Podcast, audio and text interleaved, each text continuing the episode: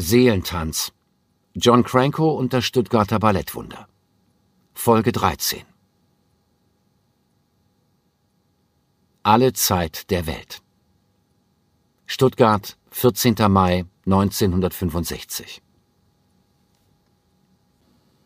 Georgette Zingorides hatte noch nichts gefrühstückt und stattdessen einen Halt im Ballettsekretariat eingelegt, wo sie die wichtigsten Presseartikel des Tages überflogen hatte, denn heute war ein besonderer Tag.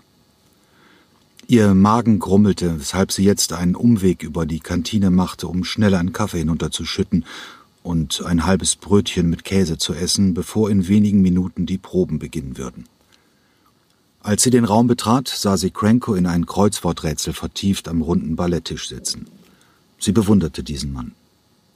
Die Uraufführung von Onegin gestern war mit einem Wort triumphal gewesen.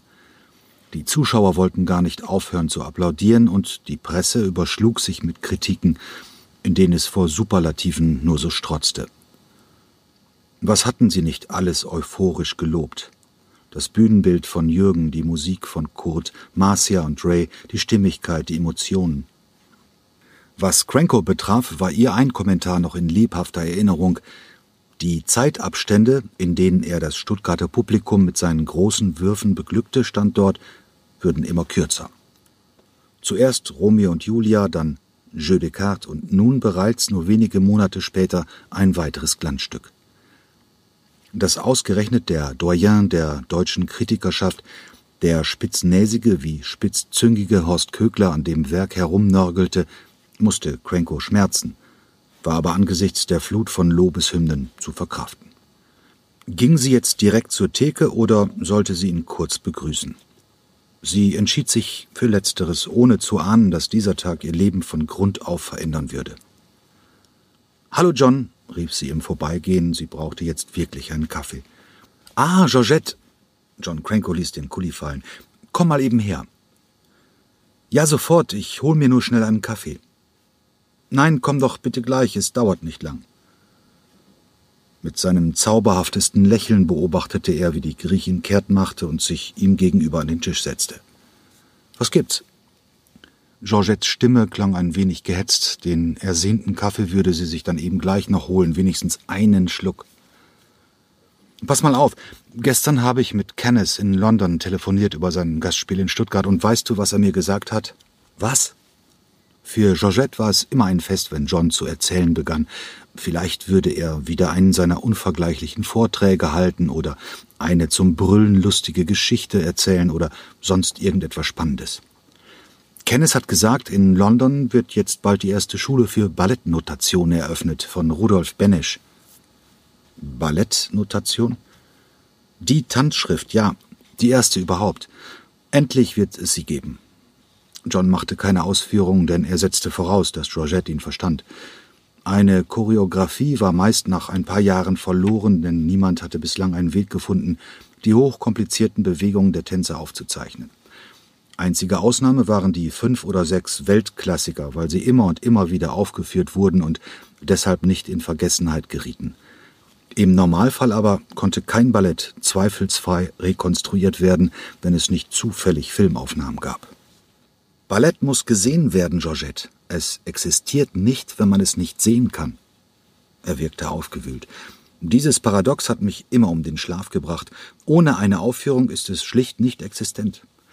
Was beneide ich die Maler, die Komponisten und die Schriftsteller? Van Gogh hinterlässt seine Sonnenblumen, selbst wenn er sich für den Freitod entschied. Man geht in ein Museum und schaut sie sich an. Van Gogh ist da durch seine Werke. Ein Bach stirbt und hinterlässt seine brandenburgischen Konzerte. Shakespeares Othello kann man in der nächstbesten Buchhandlung kaufen. Sie alle haben ihre Werke für die Nachwelt hinterlassen. Und wir Choreografen? Wir verschwinden in dem Augenblick, wenn unsere Ballette nicht mehr auf die Bühne kommen. Aber es gibt doch Film und Fernsehen. Schwachsinn, Georgette. Crankos Stimme vibrierte vor Abscheu. Was ein Zuschauer am Bildschirm sieht, das ist nicht mal so viel wert wie, wie der Schmutz unter einem Fingernagel. Es wird gekürzt, es wird die Perspektive beliebig verändert, es wird ausgespart, zugeschnitten. Diese Typen legen sich das Gesamtwerk so zurecht, dass es ihnen in den Kram passt. Sie schnipseln nicht nur die Minuten zusammen, sondern auch die Aussage. Das sind Vollochsen, meine Liebe. Und selbst wenn sie es fertigbringen würden, das ganze Ballett abzubilden, eins zu eins, selbst dann ist es ein Abklatsch, ein lächerlicher Aufguss des Originals, ein Tropfen in einen Swimmingpool.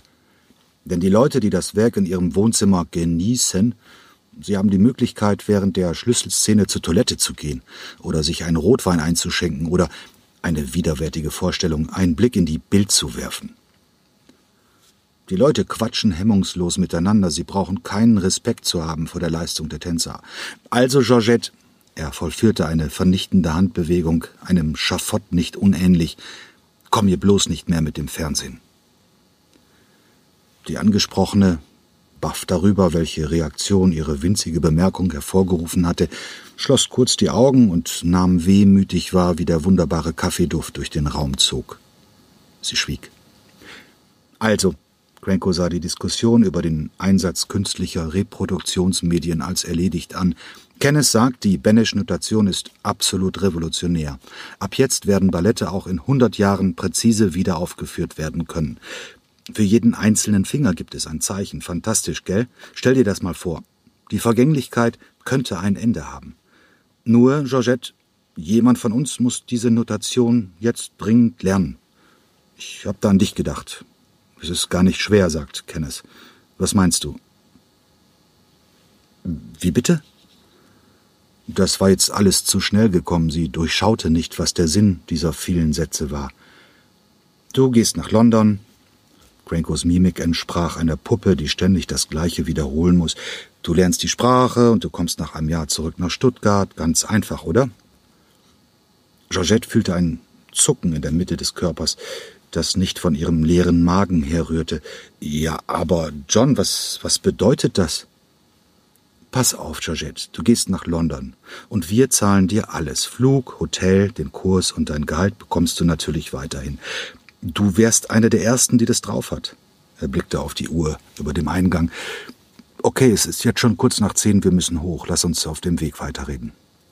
Aber mit einem letzten Blick in Richtung Tresen folgte sie ihm musste sich aber schon beeilen, ihn einzuholen und mit ihm Schritt zu halten. Aber John, und was ist mit meiner Rolle? Ich, ich meine.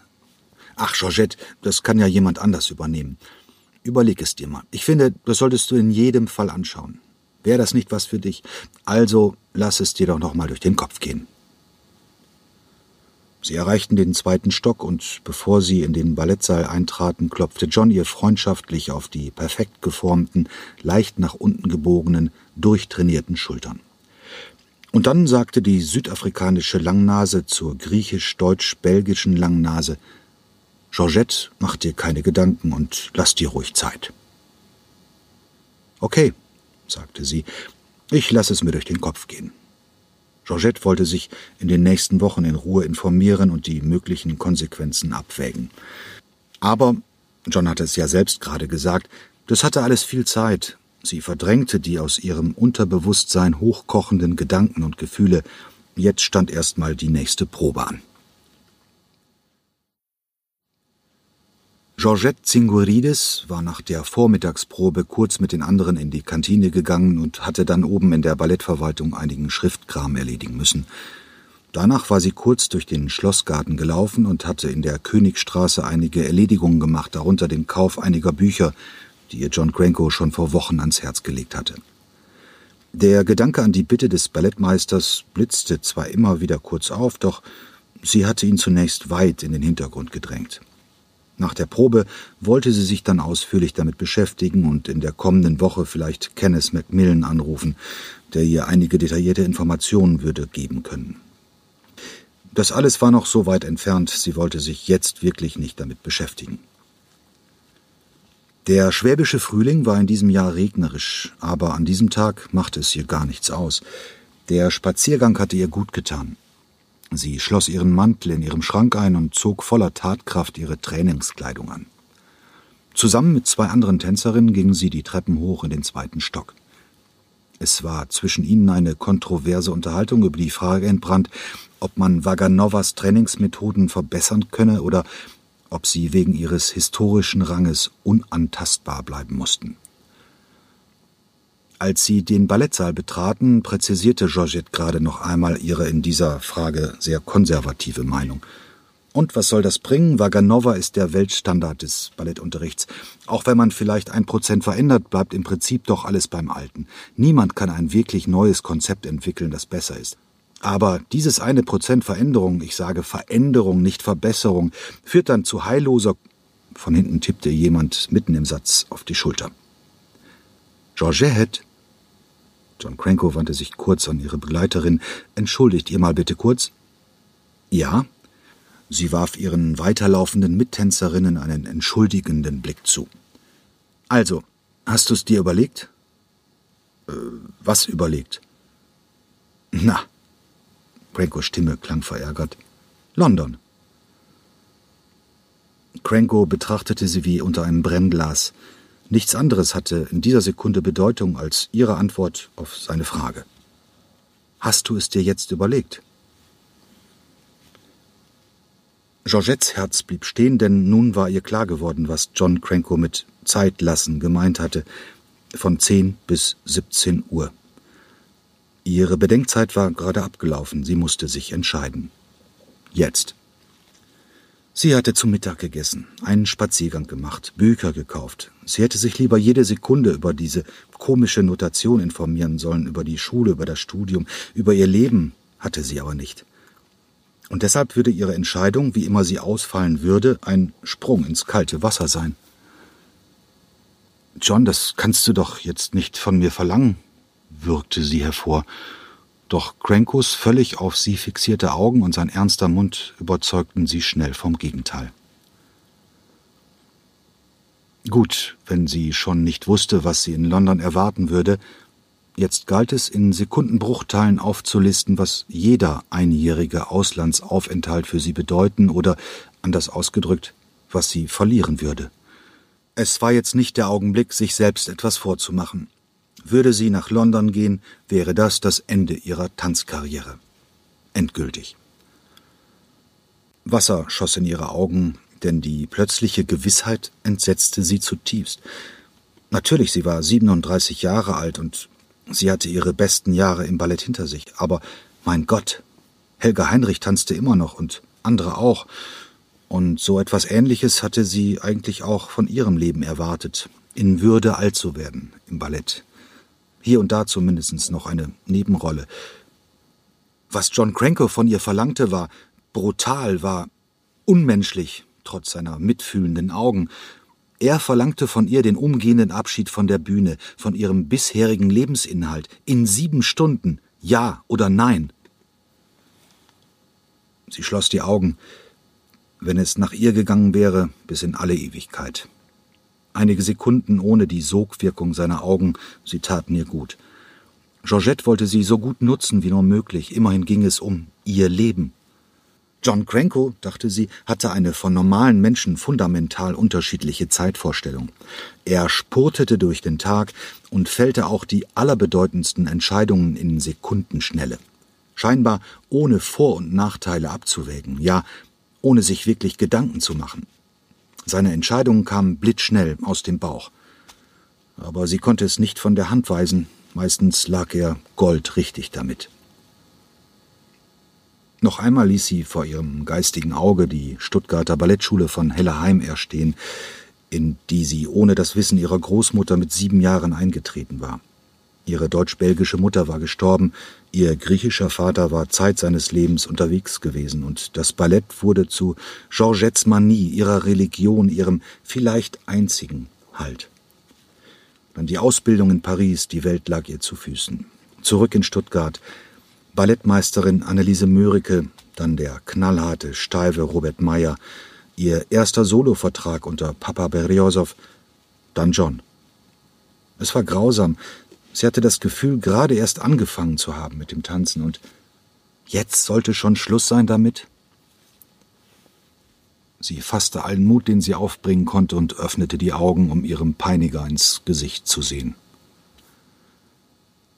Aus dem Flüssigkeitsstau in ihren Augen waren längst Tränen geworden, so dass John Cranko nur zwei Handbreit von ihrem Gesicht im wahrsten Sinne des Wortes verschwamm. Wie dem auch sei, die Fakten lagen auf dem Tisch, und sie schaute ihr gegenüber direkt an. Sie blinzelte. Die Flüssigkeit in ihren Augen rann über ihre Wange nach unten, und sie konnte nun ohne Verzerrung in das unendliche Blau von Johns Augen blicken. Mit einem Mal wurde ihr bewusst, dass sie in sein Herz schaute. Eine lange Zeit tastete sie sich dort umher, bis ihr eines klar wurde, John war nicht oberflächlich, nicht unsensibel, nein, er wusste es. Er wusste alles. Er wusste, was das Tanzen ihr bedeutete und was er ihr zumutete und in welcher abstrusen Rekordzeit. Er litt mit ihr, das sagten seine himmelblauen Augen, die sie an den Himmel in Griechenland erinnerten, aber irgendwas bewegte ihn, seinen und ihren Schmerz zu überwinden und diesen letzten, diesen radikalen Schritt trotz allem von ihr zu fordern. Dieses etwas verschloss sich ihr, etwas, das für ihn so wichtig war, das größtmögliche Opfer von ihr zu verlangen. Es war nichts anderes als das Ende ihres bisherigen Lebens. Und hatte er bislang nicht immer jeden und jede genau an den Platz gesetzt, der richtig für ihn oder für sie war, ihm und ihr genau die Rolle gegeben, die ihn wachsen oder sie wachsen ließ, für die man geschaffen war? Wer sich selbst in den Himmel hob, wurde von Cranko brutal auf den Boden gerissen, und wer sich vor dem Fliegen ängstigte, wurde von ihm lange Zeit vorsichtig, ermutigt und, wenn es zu lange dauerte, vom Dach gestoßen. Doch alle, die vom Dach stürzten, konnten augenblicklich fliegen, sonst hätte John ihnen keinen Schubs gegeben. Georgette räumte nach all dem John Cranko tatsächlich die Rolle ihres Wegweisers ein, und der zeigte weg von der Bühne in Richtung London. Ihm würde sie blind vertrauen, in seine Hände würde sie ihr Schicksal legen. Vielleicht würde sie ja daran nicht zerbrechen, aber jetzt in dieser Sekunde hatte sie genau dieses Gefühl. Es tat so furchtbar weh. Ich habe es mir überlegt, Sie konnte nicht anders, als ihn blitzschnell zu umarmen, kurz bevor sich eine Flut aus Tränen über ihr Gesicht ergoss. Ja, schon, flüsterte sie. Zwischen zwei lauten Schluchzern konnte sie nur noch zwei Worte hervorstoßen. Für dich.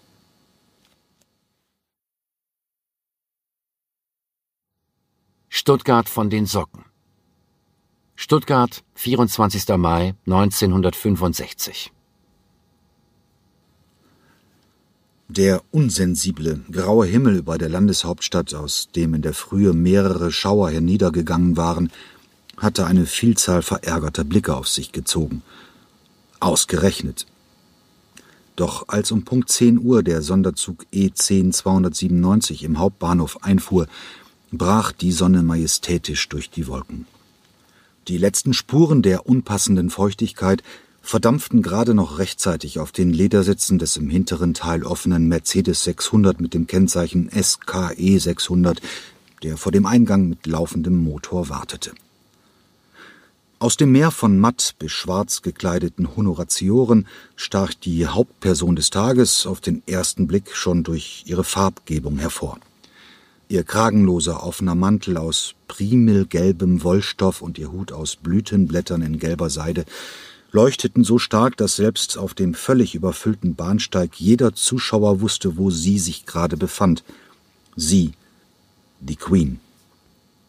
Das Rahmenprogramm für den Besuch ihrer Majestät Königin Elisabeth II. und seiner königlichen Hoheit Prinz Philipp vom 18. bis 28. Mai 65 bestand aus insgesamt 170 fast immer minutiös gemeinten Zeitangaben.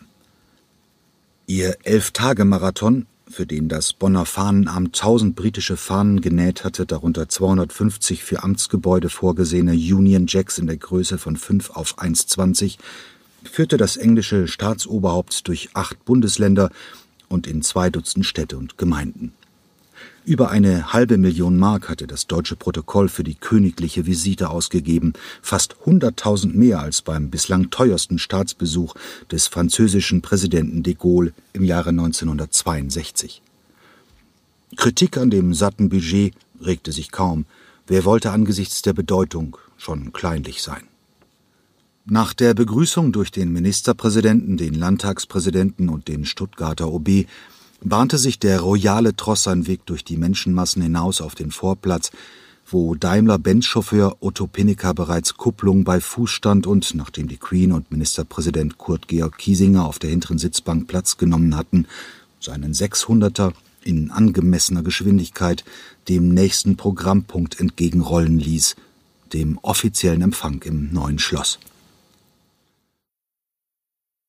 Ziemlich genau zur gleichen Zeit blinzelte John Cranko und schälte sich benommen aus dem Bett. Vor dem Weg ins Bad stellte er sich die Frage, was heute für ein Tag sein und was auf seiner Agenda stehen mochte. Es war ein Montag, so viel stand fest. Gestern hatte er keinen Besuch gehabt und sich die ganze Nacht Musik von Alexander Glasunow und Claude Debussy zu Gemüte geführt für den Galaabend Anfang Juni. Also, was stand an? Eine Aufführung? Nein. Onjegin würde erst am Donnerstag wieder getanzt werden. Eine Probe? Nein, auch das nicht. Er schaut auf seine Uhr, Viertel nach zehn, gut, er könnte jetzt in aller Ruhe einen Kaffee in der Kantine trinken und heute Nachmittag vielleicht mit seinem Leib- und Magendirigenten Kurt Heinz Stolze reden über die Orchestrierung von... Moment mal, dachte Krenko, Montag? Doch wohl nicht der Montag. Doch es handelte sich um den Montag, an dem er, jetzt fiel es ihm wieder siedend heiß ein, eigentlich vor einer Viertelstunde hätte im neuen Schloss sein sollen, zu dem Empfang der Landesregierung für die Königin.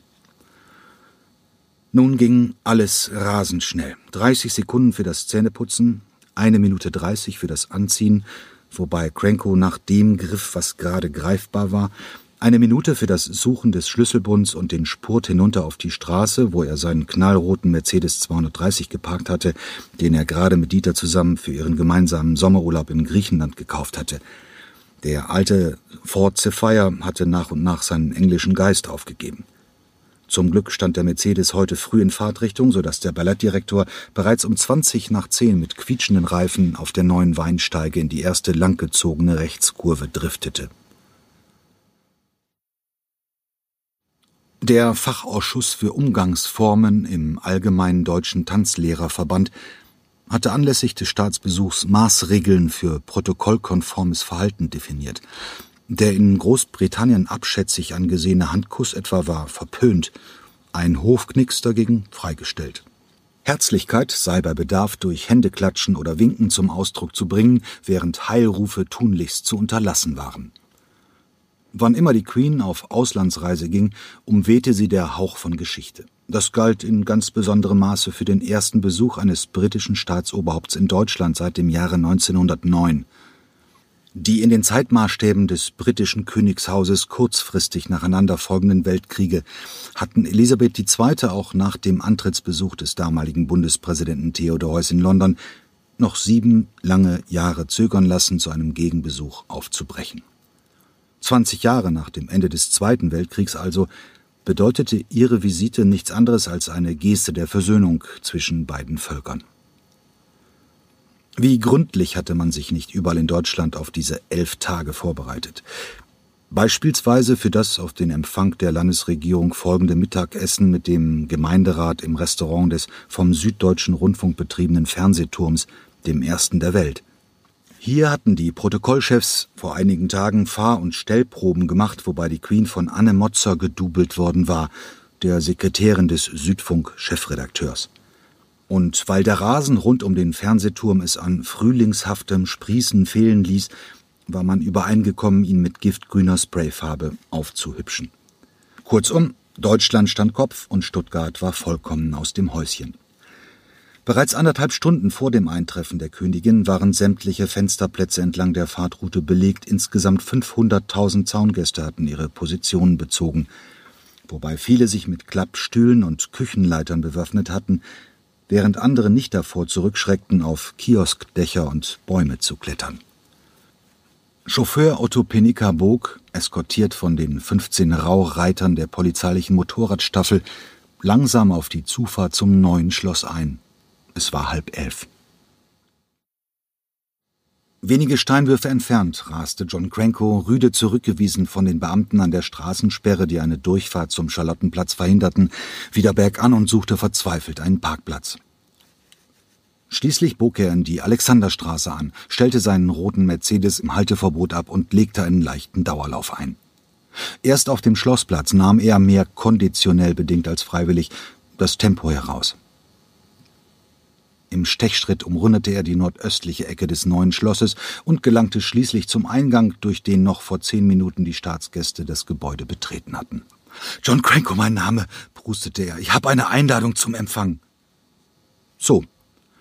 Der Wortführer der Polizei und Protokollbeamten, die gemeinsam als finales Schutzschild der Festgesellschaft fungierten, wirkte unbeeindruckt.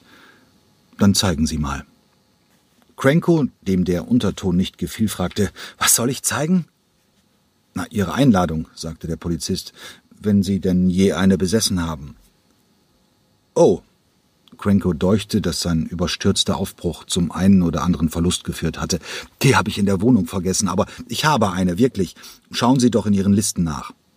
Grundsätzlich meldete sich nun ein beinahe glatzköpfiger Beisteher zu Wort, der noch weniger zuvorkommend zu sein schien, dürfen wir nur Gäste einlassen, die ihre persönliche Einladung vorweisen können. Und selbst wenn sie das könnten, er taxierte ihn despektierlich von oben nach unten und zurück, würden wir bei Ihnen wahrscheinlich eine Ausnahme machen. Wie bitte? Cranko war empört. Schauen Sie sich doch mal an, blaffte die Halbglatze.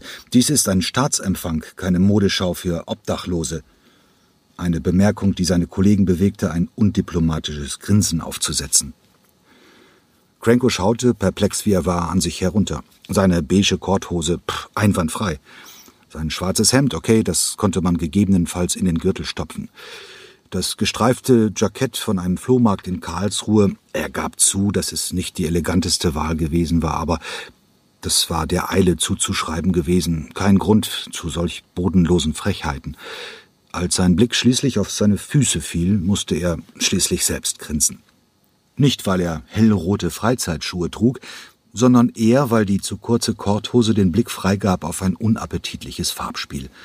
Über dem einen roten Schuh war ein dunkelblauer Socken zu sehen, während der andere in Neongelb erstrahlte. Hören Sie zu, ich bin zu spät aufgestanden und meine Kleidung ist vielleicht nicht die erste Wahl, aber ich habe eine Einladung. Ich bin der Ballettdirektor der Württembergischen Staatstheater. Und ich Fürst Pückler. Der Polizist war schlagfertig, so viel stand fest. Machen Sie jetzt keinen Unsinn, versuchte Cranko es mit aller Überzeugungskraft, die ihm in seiner Defensive geblieben war. Prinzessin Margaret hat mich in London oft privat besucht und jetzt muss ich ihrer Schwester meine Aufwartung machen. Dann gebe ich Ihnen den Rat, zu Ihrer Freundin Margaret in London zu fahren und auf die Königin zu warten, sagte die Glatze suffisant, denn hier werden Sie sicherlich nicht durchkommen. Cranko begann seine Lautstärke der verfahrenen Situation anzupassen, was seine Chancen auf einen verspäteten Einlass nicht gerade vergrößerte.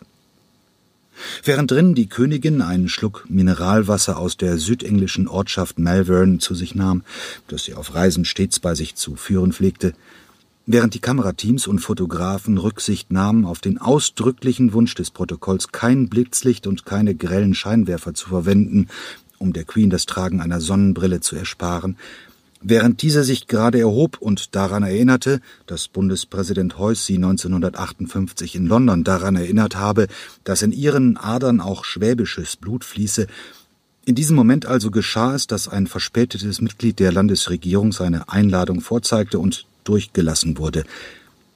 Es war ihm nicht verborgen geblieben, dass es am Eingang Ärger gab. Er wandte sich um und fragte, was geht hier vor? Dieser Mann hier hat keine Einladung bei sich, sagte der Polizist. Wir können ihn nicht passieren lassen. Hören Sie zu, meine Herren. Das ist der Chef des Stuttgarter Balletts. Ich verbürge mich für ihn. Kommen Sie, Herr Krenko. Entschuldigen Sie die Unannehmlichkeiten.